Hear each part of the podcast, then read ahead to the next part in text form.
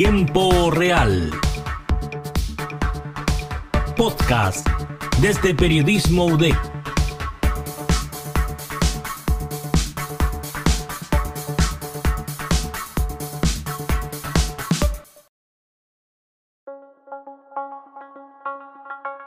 Hola a todas y a todos. ¿Cómo se encuentran? Espero que súper bien.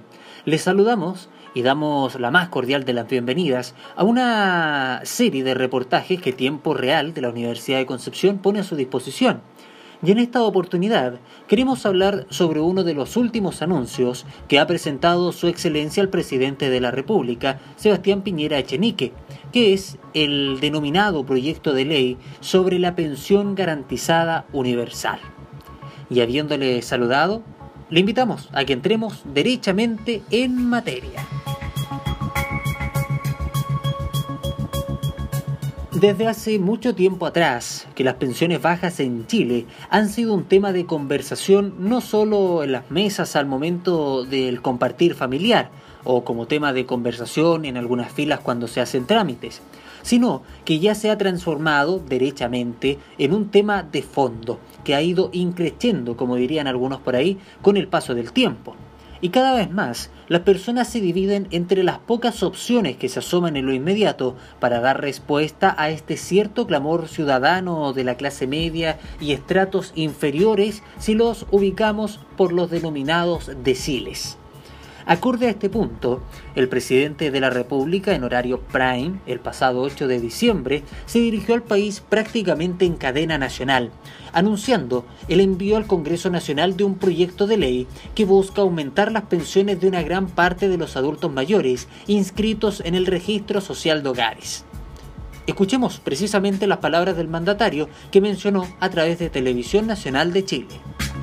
Hoy anunciamos el próximo envío al Congreso de un proyecto de ley que crea la pensión garantizada universal, que esperamos se conozca como la PGU.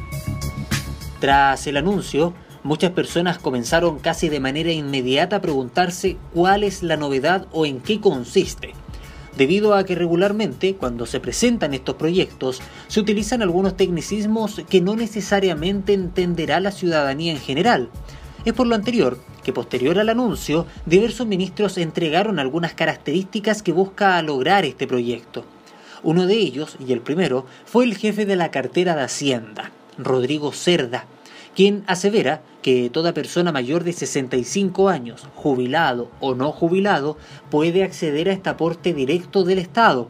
Además, menciona la diferencia que tiene este proyecto con el actual pilar solidario, el que está vigente en nuestro país.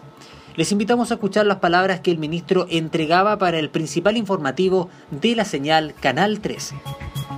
La razón por la que es tan importante es porque primero que nada hay un aumento de cobertura eh, muy relevante.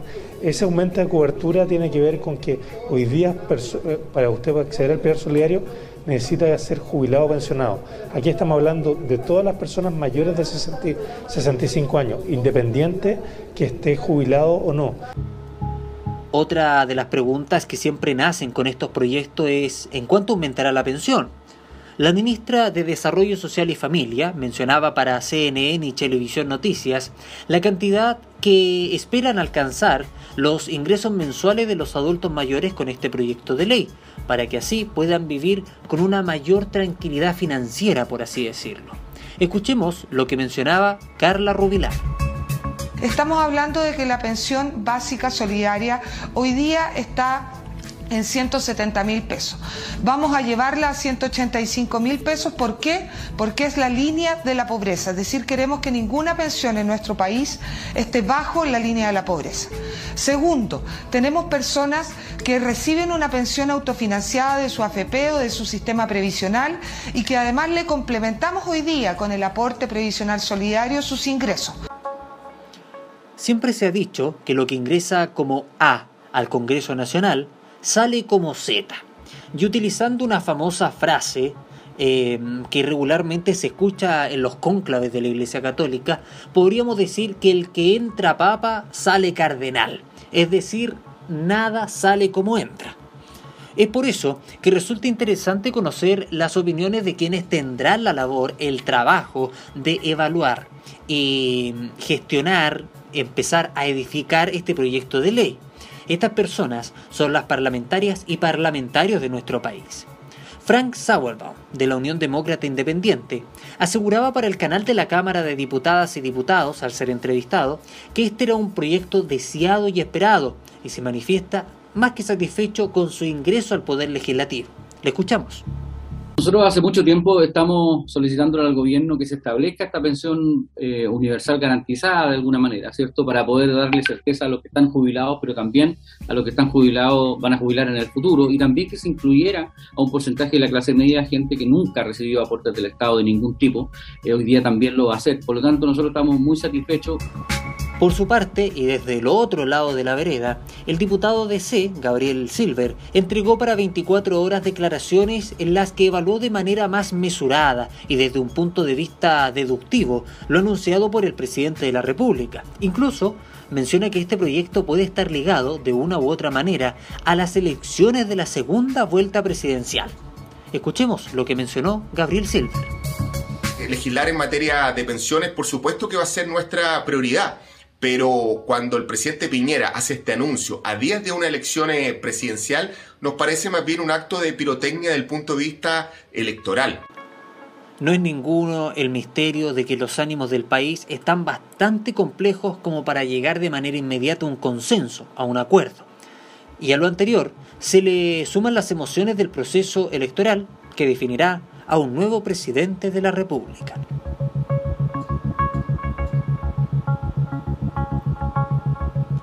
Es importante destacar, al hablar de este proyecto, que una de las principales características para acceder a él es estar inscrito en el registro social de hogares. Esto hay que destacarlo, hay que repetirlo eh, para que así las personas no se olviden de aquello, que es, se puede decir, el punto principal. Y aquello lo mencionó con mucho énfasis Alejandro Ursúa, precisamente. ¿Quién es Alejandro Ursúa? Se preguntará usted. Es analista económico de la UNAF quien dentro del programa que somos todos de Canal 13 compartió diversas apreciaciones del texto legislativo. Escuchemos sus palabras el 80% mayor ingreso, o sea, menor ingreso va a tener, ¿no es cierto?, esta gente. Vale decir, por eso es muy importante, nuevamente lo que veíamos el día, eh, veíamos esta semana, cierto?, el día lunes, de la necesidad de que la gente también esté inscrita en la ficha de protección social para poder obtener este tipo de beneficios. Es un tema que también hay que ser muy majadero, que en eso sí o sí tienen que estar para poder obtener estos beneficios. Además, el señor Urzúa, también complementó un punto que aseguraba, y escuchábamos de su propia voz, del ministro de Hacienda Rodrigo Cerda, que es la independencia que tiene el proyecto con la jubilación de las personas. Muchas y muchos pensarán que es necesario pensionarse para acceder al beneficio del Estado, pero dentro de su escrito original que ingresó al Congreso Nacional, se indica claramente que estar jubilado no es un requisito para recibir la transferencia de recursos por parte del Estado. Escuchemos lo que aseveraba el analista económico de la UNAF, Alejandro Ursúa la pensión garantizada universal no necesariamente va amarrada a la jubilación. De hecho, el incentivo de que te lo entreguen cuando tú cumples la edad de los 65 años es para efectivamente no obligarte a obtener el beneficio a través de jubilarte, sino que dicen, señor, si usted está en condición y tiene la ganas de seguir haciendo y quiere seguir trabajando, puede seguir haciéndolo porque solamente por el hecho de cumplir con los requisitos de estar 20 años de residencia en el país, ¿no es cierto?, de estar dentro del 80% más vulnerable de la población chilena y tener 65 años, automáticamente con eso ya tengo esta pensión universal de 185 mil pesos. Claro queda entonces que el potencial beneficiario solo debe tener cumplido, como un requisito mínimo, digamos, los 65 años para poder acceder al beneficio. Pero, ¿qué opinan las personas sobre esto? Es una pregunta importante. Siempre es relevante conocer precisamente la opinión de quienes eh, serían los beneficiarios del proyecto. Es por esto que hemos querido conversar con un adulto mayor sobre su parecer al respecto y queremos compartir con cada uno de ustedes su respuesta. Conversamos con don Julio Fernández, quien ya a sus más de 70 años y habiendo jubilado hace un buen tiempo, nos entregó su parecer para tiempo real de la Universidad de Concepción sobre este proyecto de ley. Nos referimos precisamente al tema que nos reúne en esta edición, a la pensión garantizada universal. Me parece bueno dentro del ambiente convulsionado que se está viviendo porque las pensiones han sido las más postergadas. Los eh, pensionados, todas las veces que hay reajuste reciben el mínimo y que haya surgido esto, creo que vendría a ser como una tabla de salvación para muchas cosas. Ser considerados los pensionados que están por vejez, que están ocupando los fondos y que tengan un ingreso paralelo y no pasen por la AFP, mucho mejor todavía. Es solo cosa de tiempo para saber cómo terminará esta historia que se ha comenzado a forjar hace un par de jornadas atrás con el anuncio por parte del presidente de la República. Pueden pasar muchas cosas. Incluso, siendo muy pesimista al respecto, el Congreso puede rechazar la idea de legislar la pensión garantizada universal. A este guion le faltan muchas letras por ser agregadas, o como se diría en otros términos, hay harto paño que cortar aún. Es de esperar que pronto se comiencen a vislumbrar los primeros pasos o modificaciones que se le introduzcan a este proyecto, que, tal como lo dijera don Julio, sería una tabla de salvación para muchos y muchos que se ven acomplejados, acomplejadas por las bajas pensiones. Quedaremos atentos al Congreso Nacional y bueno, como usted bien sabe, estimado auditor, estimado auditor, el tiempo es oro y los minutos pasan pero volando. Ya estamos llegando a la parte final de esta entrega de reportajes de Tiempo Real UDEC y esperamos haberles podido acompañar e informar.